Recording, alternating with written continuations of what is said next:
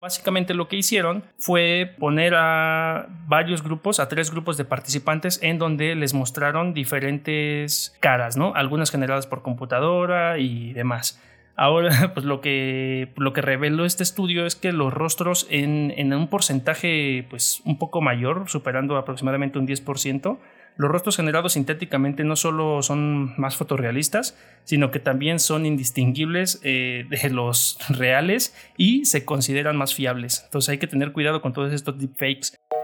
Ya estás en Simbiosis, un espacio para conversar libremente sobre productos y servicios que nos rodean, tecnología e innovación en un ambiente libre de saber todos.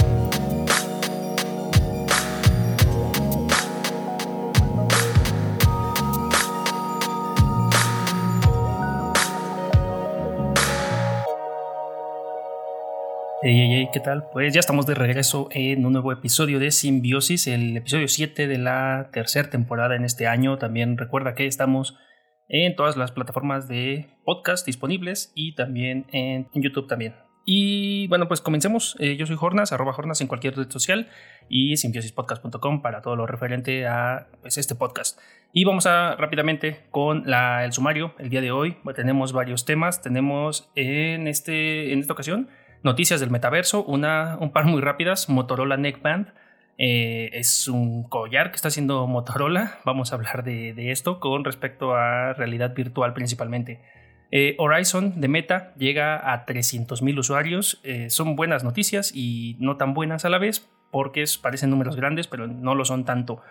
Y algo que compete mucho a los que creamos, hacemos podcast, Spotify adquiere Chartable y Podsites, que Chartable eh, bueno, hablaremos de, esto, ¿no? En sus respectivos blogs de Chartable y Podsites eh, hacen estos comunicados en donde pues ya se unen a Spotify para mejorar tanto eh, la monetización de podcast como las estadísticas y ojalá que venga bien porque esas estadísticas que proporciona Spotify Anchor no está nada, no está nada bien.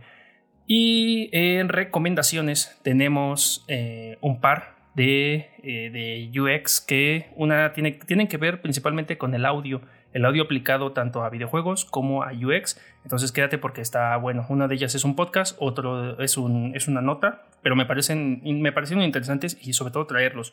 Y un par de eventos, uno que raya en un, en un pequeño preview, pero pues uno es videojuegos, los, los dos lados de la pantalla, una, una, exposición que se va a llevar aquí en, en Ciudad de México, en el Centro Cultural España, y el World Interaction Day, que año tras año pues lo hemos venido aquí este, trayendo pero en esta ocasión es una edición especial y ya verás por qué.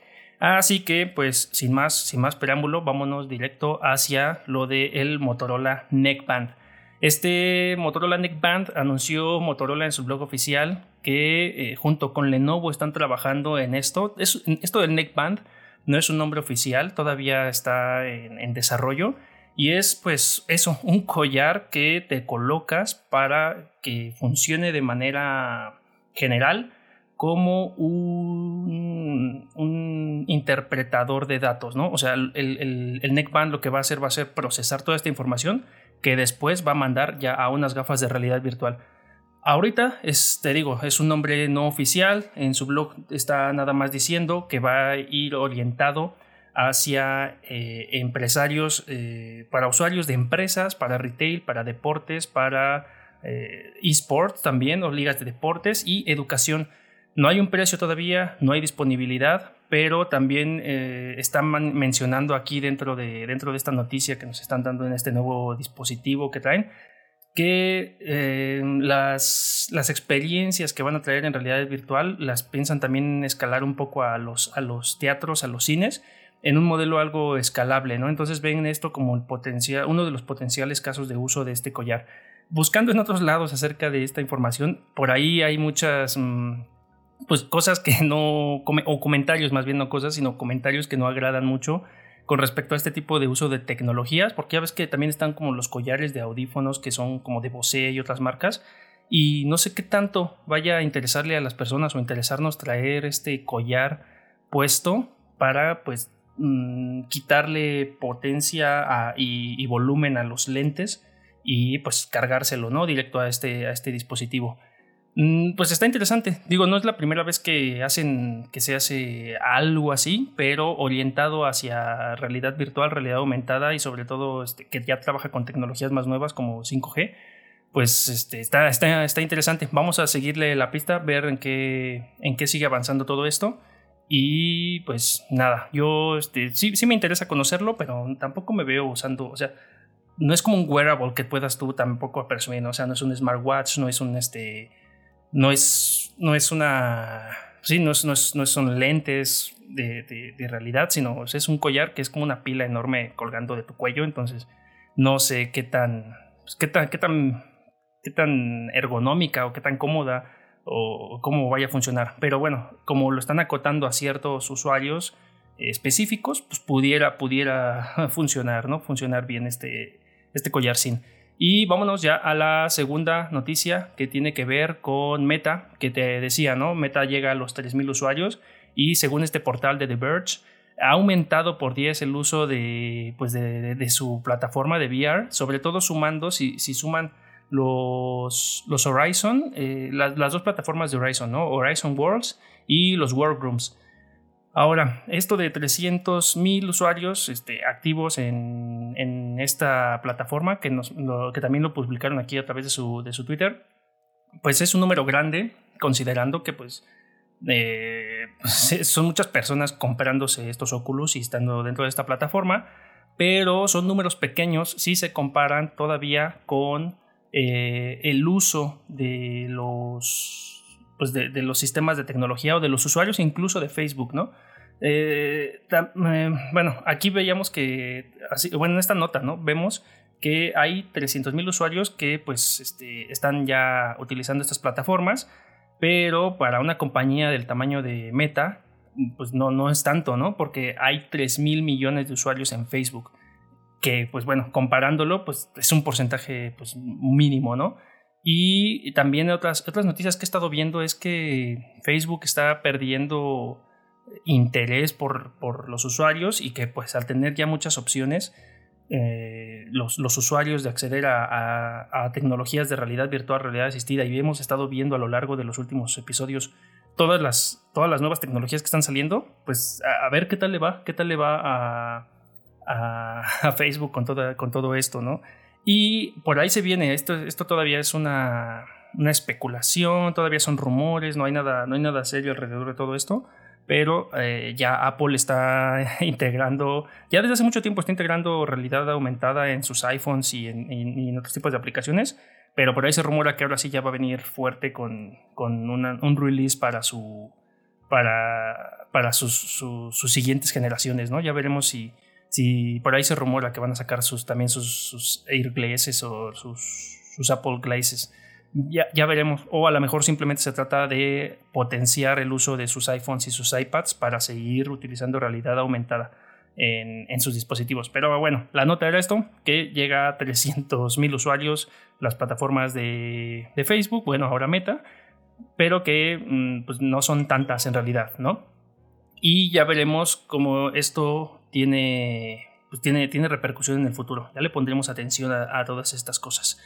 Vámonos, segunda noticia, y esta va a ser muy rápida porque como te comentaba, solo le compete a los que a las personas que producimos podcast. En realidad no vamos a no, no, no voy a dedicar tanto tiempo a todo esto. Spotify compra a Podsites y a Chartable y como te decía hace un momento, los, los beneficios que va a traer esta compra de Spotify eh, básicamente son en cuestiones de publicidad, que mucha va a aplicar solamente en Estados Unidos. Por ejemplo, ahorita Anchor te permite a nosotros como, como, como generadores de estos podcasts, nos permite monetizar, pero solo está disponible la monetización en Estados Unidos, ¿no? Entonces vamos a ver si eh, cómo esto si les ayuda a expandirse a otros territorios o simplemente en, eh, va a seguir aplicando para, para, los generadores de podcast en Estados Unidos y pues para eso lo hace Podsites, ¿no? Eh, bueno, Podsites y Chartable. Y por el otro lado también la, la adquisición de Podsites le permite o le va a permitir a Anchor, a Spotify, mejorar sus estadísticas y sus reportes, porque actualmente algo de lo que flaquea mucho, y es con lo que luego mm, si, si entras a foros de podcasting, eh, pues muchos, muchas veces preguntan. ¿Cuál es el mejor lugar para, para hostear tu podcast? ¿Cuál te da más herramientas de analítica y demás? Pues muchos eh, todavía te recomiendan para este tipo de, ya, ya si haces del podcast tu negocio, Buzzsprout, ¿no? Que sí te da mayores, mayores este, datos eh, reales y que realmente son útiles, ¿no? Y por ahí también algunas estadísticas que ya viene generando desde ese tiempo iTunes.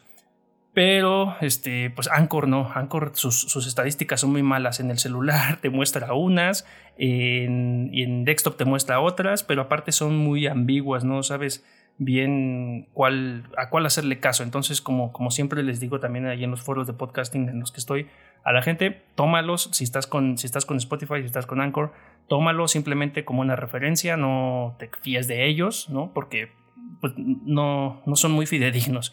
Y nada, eh, yo solo espero que esta adquisición que hizo de Table y Podsites eh, beneficie a, pues a todos los que subimos eh, gratuitamente, porque eso sí hay que agradecérselo a Spotify, gratuitamente contenido de podcast y que llegue esto fácilmente a más audiencias, no solo a los escuchas de podcast, sino independientemente de donde lo escuches, ¿no? Es el hosting en donde subimos estos audios y pues, eso, está padre. Ahora espero que pues estas, estas implementaciones de, estos, de estas empresas al equipo de Anchor pues no afecten para mal a, nuestra experiencia como productores de podcast. Y pues ya, no, no, no, voy a profundizar nada más en eso porque pues si no, te, si, no haces podcast, a lo mejor esto pues no, no, no te interesa. Si estás pensando en hacer un podcast, sí échale un ojo a esto porque pues no está de más. Y vámonos con la penúltima noticia. Los deepfakes son más confiables que los rostros reales. Eh, según un estudio del Proceedings of the National Academy of Sciences de eh, Estados Unidos de América, los deepfakes son más confiables que rostros reales porque, eh, bueno, ¿y cómo están diciendo esto? ¿Por qué están diciendo esta cosa? Hicieron un estudio en donde pues reclutaron a varias personas de diferentes grupos, ¿no? hicieron diferentes experimentos y eh, te dejo el link directo al pod, a, la nota, pero básicamente lo que hicieron fue mm, poner a varios grupos, a tres grupos de participantes en donde les mostraron diferentes eh, caras, ¿no? Algunas generadas por computadora y demás. Ahora, pues lo que, lo que reveló este estudio es que los rostros en, en, un porcentaje pues un poco mayor, superando aproximadamente un 10%, los rostros generados sintéticamente no solo son más fotorrealistas, sino que también son indistinguibles eh, de los reales y se consideran más fiables. Entonces hay que tener cuidado con todos estos deepfakes. Y al final de todo este, de todo este reporte, también pues recomiendan que cese el uso de los deepfakes porque pues ya están llegando estos deepfakes a llegar a un punto de resultar ser incluso extremadamente peligrosos, ¿no? Porque pueden generar imágenes que propagan desinformación o actividades de fraude y que puedan propiciar extorsiones para que pues este no se publiquen estas imágenes que ya que ya no que ya no se pueden distinguir fácilmente, ¿no? de, de la realidad y la ficción y que incluso ya no ya, ya en algunos casos no, no causan esta sensación conocida como el valle inquietante. En algún podcast ya lo he mencionado, pero brevemente el valle inquietante o lo que se le conoce como el valle inquietante dentro de, de, de la visualización de personas hechas digitalmente es esa, o, bueno, incluso no digitalmente, sino también a lo mejor robots o, este, o sintéticos, es esa delgada línea en la que sabes que un, un, ente artificial, sea, sea físico, sea digital, no es del todo humano, pero raya, ¿no? Y entonces te genera esa inquietud, esa, esa sensación como de incomodidad entre que parece humano, pero no es humano. No sé, no sé si te ha pasado, si te ha pasado, este, o si ya sabías de este término de valle inquietante, igual y coméntamelo porque es un tema bien interesante. Y ahora con todo esto de los deepfakes, ya es muy difícil eh, incluso rayar en este, en este concepto de valle inquietante porque se, se, puede llegar a confundir una persona con un, con un deepfake, ¿no? Con, con, algo generado por computadora. Y ya lo veíamos con el, el año pasado incluso con esta cuestión del uso de cantinflas, ¿no? Que por ahí hicieron un deepfake, una campaña que agradó y no. Y, ya personalmente, pues los sentimientos encontrados que tengo, ¿no? Al momento de que revives a un personaje, alguna celebridad, pues que hasta, hasta dónde está chido, ¿no? Porque yo, este, pues no sé, digamos que soy fan de, yo, a mí me gusta el hip hop, soy fan de un rapero, digamos que en algún momento, pues, este, se, muere un rapero de los que sigo y pues no sé si a mí me gustaría verlo eh, sabiendo que no es él, ¿no? Generado por computadora y a lo mejor hasta haciendo letras que ya no son de un ente vivo, ah, ya, o sea, ya rayan cosas este, pues, personales, filosóficas, pero este estudio, en pocas palabras, lo que está diciendo es que pues puede ser o puede utilizarse para fines engañosos y te dejo aquí toda la toda la nota, ¿no? De cómo, de cómo explican cómo fue llevado el proceso, cómo eh, en cada muestra eh, fueron eh, recolectando datos e información, percepciones y todos los, te dejan todos los detalles de este experimento. También por ahí, ¿dónde voy a dejar? Mm, bueno, aquí en las mismas notas del episodio o también en, el Discord voy a dejar un link hacia una, un video que por ahí hicieron este, en BuzzFeed que me gustó mucho porque es de una persona haciendo un deepfake con la cara de Obama y parece que Obama es el que está frente a la pantalla, parece que es el que está hablando, pero resulta que es pues, un deepfake, o sea, no está haciendo él nada, sino es otra persona que por medio de esta tecnología está utilizando su rostro para decir cosas que Obama nunca diría, al menos no ante una cámara. Por ahí, por ahí lo voy a dejar. Y ya, eh, cuéntame si tú a ti te gustan, qué te parece, qué te opina esto de los, o sea, ¿qué, más bien, qué opinas acerca de todo esto del tema de los deepfakes. Eh, si crees que está bien, si crees que está mal, si crees que deberían hacerlos más con tus personajes o de la historia o ficticios favoritos, sobre todo, pues estás con, con personas reales, ¿no? Este, o, o, no, o estás, en estás a favor, estás en contra, o estás igual que yo, no sabes eh, de qué lado o, cómo se va a usar esto, porque sí, sí tiene usos que podrían no ser tan, tan éticos. Y ya, esto con los deepfakes. Y por última noticia, para no hacer esto más prolongado, un poco de seguimiento a las novedades sobre los AirTags y el rastreo no deseado. Ya hemos hablado acerca de estos dispositivos de Apple que se llaman los AirTags y de, las de los posibles usos que pudiera tener. Y ahora este 10 de febrero del 2022 en su newsroom eh, nos explica Apple qué es lo que están haciendo para que pues, sus AirTags sean más seguros, ¿no? Colaboración con autoridades y varias mejoras, ¿no? Avisos de privacidad, algunas correcciones de problema, actualización en el artículo de soporte, búsqueda y precisión. Ahora están implementando también más alertas de sonido, alerta en la lógica de los rastros no deseados y ajustes en el sonido de los AirTags. Aunque ya desde un principio Apple siempre dijo que los AirTags no deberían, no deberían usarse para rastrear ni a personas ni a mascotas, pues hay gente a la que pues esto no le importa, ¿no? Lo ponen en los collares de sus mascotas o peor aún, lo insertan en la bolsa de alguien al que quieren ir siguiendo. Y esto pues también ya lo comentábamos en otro podcast, se puede agravar si tú eres un usuario de, de Android y no pues tienes un iPhone o un iPad que te avise que hay un AirTag cerca de ti. Entonces ahora resulta que pues, los que somos usuarios de Android debemos instalar una aplicación para que nos avise si tenemos un AirTag cerca, ¿no? Bueno, esto fue desde el principio, desde que salió, lo cual pues está, está, está raro, ¿no? Eh, estas tecnologías que atentan contra nuestra privacidad o... Es que, no, o sea, lo mismo, ¿no? La tecnología no es en sí la, la que está mal, sino el uso que se le da a las mismas y pues ya sabemos que este, pues no sé, o sea, en qué momento Apple decidió que era buena idea lanzar estos dispositivos. Y bueno, lo, que comentan también desde Apple es que el rastreo no deseado es un problema que ha afectado a la sociedad durante mucho tiempo y que nos ha tomado, eh, bueno, que se han tomado en serio desde que diseñaron el AirTag. Y es el motivo porque lo que ahora la red de buscar, el que se llama el Find My, tiene una cuenta de privacidad y bueno, ahora un cifrado extremo a extremo por el que deciden innovar en este primer sistema proactivo que ahora va a avisar a los usuarios de un rastreo no deseado. Eh, pues, pues nada, te dejo el link al artículo con todas las cosas que quieren hacer, con eh, todas las, implementaciones nuevas que están haciendo y novedades que van a llegar más adelante. Entonces, ahora resulta que bueno, siempre resultó desde que sacaron esto, que si eres usuario de, de, Apple, pues ahora ya vas a poder saber un poco más cuando hay un AirTag que no es tuyo cerca de ti, pero para los que somos usuarios de iOS, de Android, pues vamos a tener que instalarnos una aplicación para pues saber si tenemos un AirTag cerca. Eh, también cuéntame, ¿tú tienes AirTags? ¿No tienes AirTags? ¿Quieres comprarte uno y no sabes este, si hacerlo o no?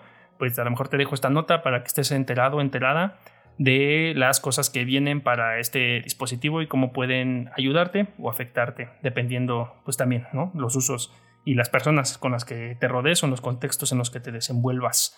Y listo, vámonos por último con las recomendaciones. En este caso, estas recomendaciones, eh, vamos a empezar con un podcast que recientemente descubrí, tiene como un año, si no me equivoco, que está afuera, pero por azares del destino, recientemente lo descubrí porque pues yo estoy luego ahí de metiche en cosas de gaming, de desarrollo de videojuegos me encontré con este podcast, Game Audio Latam. Si bien no he escuchado todos los episodios, he escuchado algunos de ellos y me parecen mm, bastante interesantes porque es un podcast que va eh, muy dirigido hacia personas de diseño sonoro, o sea, comunidad que quiere hacer eh, diseño sonoro, pero especializado en videojuegos. Entonces, si tú te dedicas a hacer diseño de audio y te interesa hacer diseño de audio, este, composición y demás para videojuegos, creo que esto te puede ayudar. Son unos, eh, chavos, o sea, este, están, son, son creo que cuatro o cinco de ellos. Eh, por aquí te, dejo, son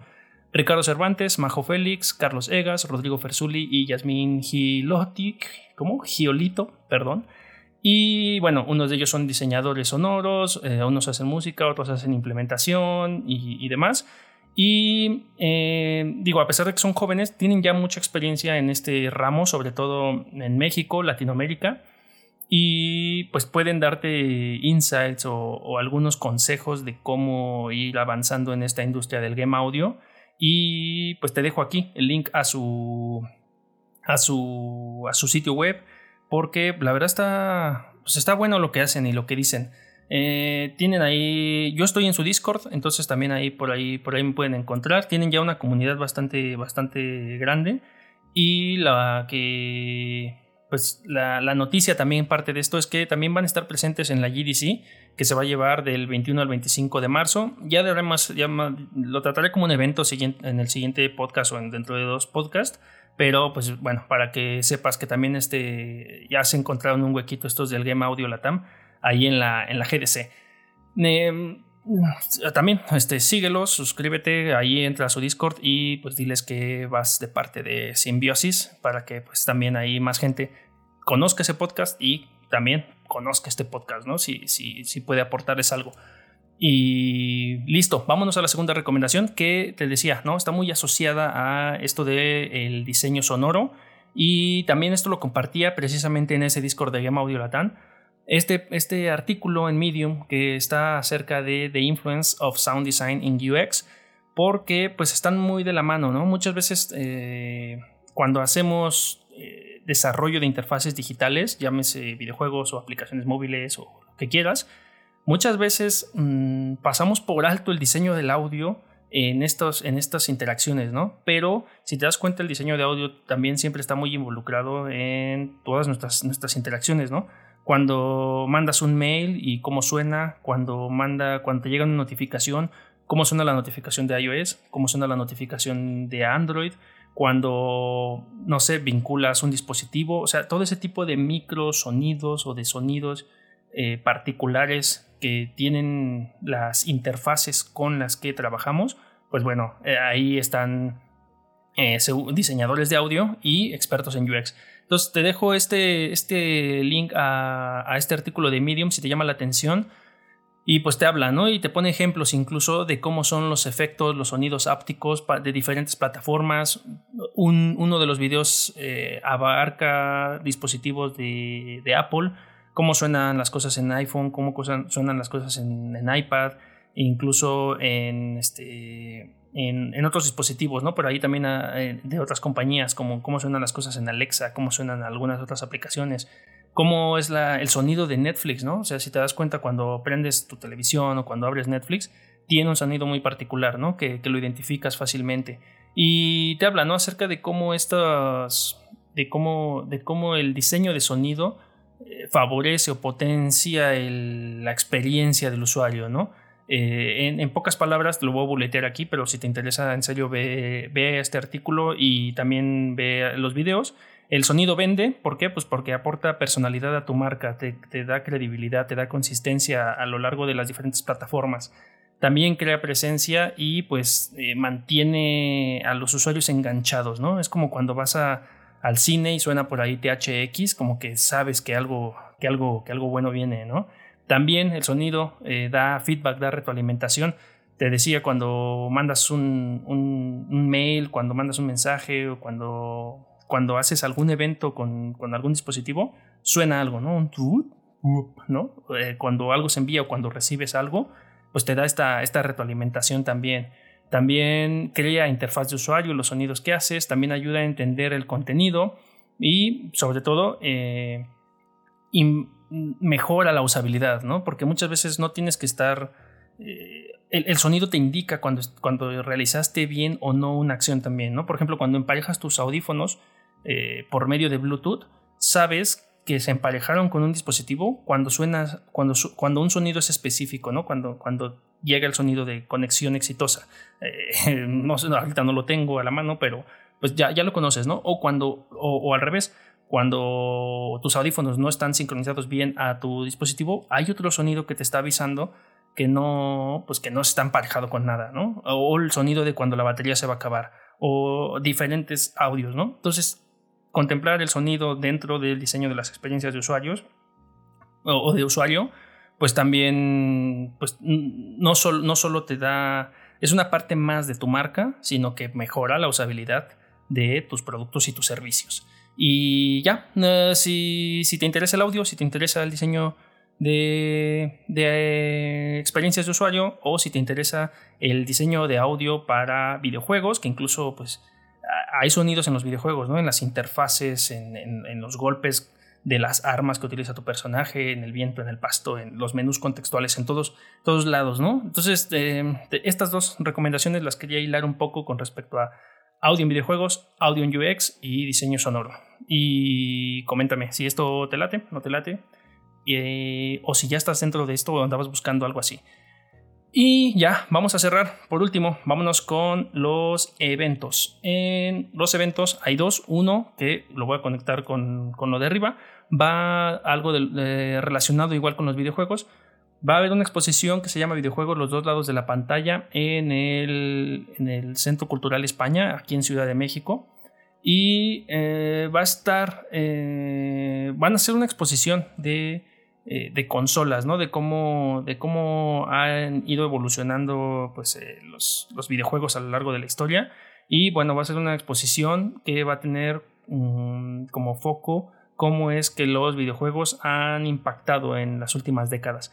Se va a llevar a cabo de martes a domingos, del 10 de marzo al 26 de junio, de, 10 de, la, de 12 de la tarde a las 20 horas. Y te dejo el link directo al, sitio web para que conozca pues, toda la información, quién está curando toda esta, todos estos detalles, eh, lo que sucede dentro de la pantalla, lo que sucede dentro de la pantalla. E incluso por ahí había una convocatoria para que este, participaras dentro, bueno, que sí, en el, en el marco de este evento participaras proporcionando por ahí a lo mejor uno de los dispositivos, eh, consolas y cartuchos que tenían ahí enlistados. Yo mandé el mío, pero nunca me contestaron. Ya no sé si, no sé si porque ya habían completado las consolas que querían o porque la foto que les envié no les gustó de mi consola o porque pues, hubo una gestión rara. No, no sé, tampoco recibí un mail como de gracias por participar ni nada, pero eh, seguro voy a estar ahí eh, dándome una vuelta porque pues me gustan los videojuegos y me gusta visitar ahí los museos. Y bueno, te voy a. El día que vaya, voy a subir fotos ahí al, Instagram por si eres de otro país y no tienes la oportunidad de conocer esto o si no ponen un reportaje o un video de, esto en, línea, pues puedas ver un poco de lo que, de lo que hubo ahí. Y pues ya para cerrar, como, como todos los años, desde que tenemos este episodio, hemos, eh, este, este podcast, hemos dado seguimiento un poco, o mencionado incluso nada más, al Día de la Arquitectura de la Información. Y en este año, pues ya se va a llevar a cabo el 5 de marzo, de manera totalmente online, de manera totalmente gratuita. Y el tema de ahora es A Connected World, en donde, pues bueno, tratan de lo de pues, un mundo conectado, ¿no? A través de toda esta información. Y sobre todo, como a través de la pandemia, pues nos dimos cuenta que los. Pues que, las conexiones eh, han, han emergido, ¿no? Em, te dejo el link al sitio web en general. Puedes ver las, las, charlas pasadas y de todos los países y todas las convocatorias que han ido eh, y estado, eh, filtrándolas por lenguaje, también por país este, y demás. Y este año en la, va, a estar, va interesante y le voy a prestar especial atención, sobre todo la que van a llevar en España. ¿Por qué? Porque, bueno, pues una buena amiga que conocí en mi actual trabajo, ahora pues este, se fue a hacer su maestría en España y le hablaron para hacer este, pues para presentar, para dar una charla dentro del marco de este evento y pues ahí voy a estar.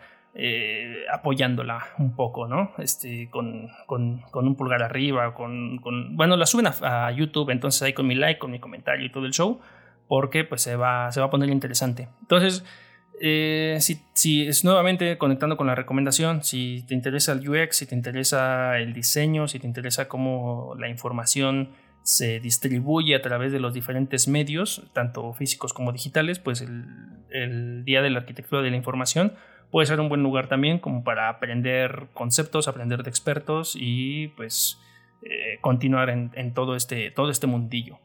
Y pues ya, sin más, sin más, vámonos, ya no, ya no hay más temas, suscríbete, comparte y todas ese tipo de cosas que se suelen hacer. Sobre todo compártelo eh, con quien, a quien más confianza le tengas. Bye. Visita simbiosispodcast.com y continúa la conversación en Facebook, Instagram y Discord. Comparte y suscríbete a través de Spotify o tu reproductor de podcast preferido. Así, llegaremos a más simbiontes como nosotros.